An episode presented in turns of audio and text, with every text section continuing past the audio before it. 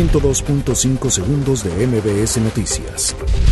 Al hacer un balance en el primer año de gobierno, la Secretaría de Relaciones Exteriores destacó avances en el proceso de ratificación del acuerdo comercial entre México, Estados Unidos y Canadá.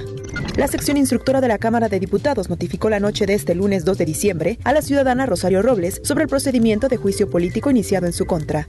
El diputado federal del Movimiento de Regeneración Nacional, Sergio Gutiérrez, negó tener intenciones de poner en riesgo las siguientes elecciones. La presidenta de la mesa directiva de la Cámara de Diputados, Laura Rojas, lanzó un llamado al presidente de la República a propiciar la unidad y a que dialogue con todas las fuerzas parlamentarias. Comisiones del Senado tienen listo dictamen para regular su contratación. Juzgadores desestimaron acusación de Abril Cecilia y cuestionaron investigación de la Procuraduría General de Justicia.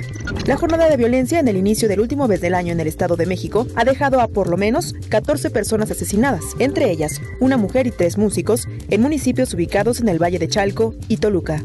La jefa de gobierno Claudia Sheinbaum encendió el alumbrado navideño en el Zócalo capitalino.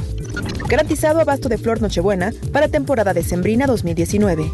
El diputado del boliviano Movimiento al Socialismo, Sergio Choque, anunció que el expresidente Evo Morales será el jefe de campaña de quien sea su próximo candidato presidencial. 102.5 segundos de MBS Noticias.